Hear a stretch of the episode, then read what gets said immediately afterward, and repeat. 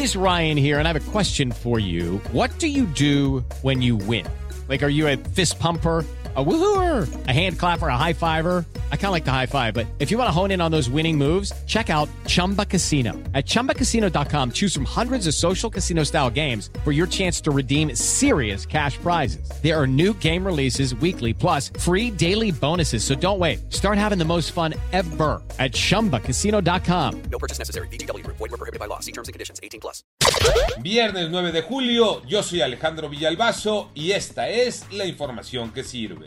Nuevo video escándalo, lo publica Latinos. Los protagonistas, David León, quien fuera coordinador nacional de protección civil, y Martín Jesús López Obrador, el hermano del presidente. En el video David León identifica como Martinazo a Martín Jesús. Y Martín Jesús le dice y se refiere a él como compa. Con esa confianza, con esa frescura, David León le entrega 150 mil pesos a Martín Jesús, quien se despide aclarando que ese dinero es de su hermano. Tengo mi conciencia tranquila, responde en la mañanera el presidente López Obrador. Un trato personal entre David León y mi hermano. Sin embargo, empata, se junta para hacer ver de que es dinero para campaña, dinero político, dinero para mí, cosa que no es cierta. Así de sencillo. COVID-19 los números, Iñaki Manero. Y los casos van para arriba. El número de personas contagiadas creció 8.507 en tan solo 24 horas.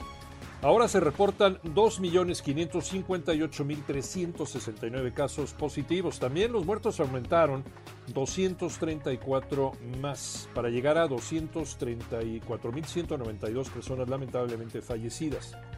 Y no hay duda de que la pandemia está avanzando. La Organización Panamericana de la Salud advirtió que México vive una tercera ola de COVID-19 y los jóvenes tienen un rol muy activo en la transmisión del virus. A seguirse cuidando.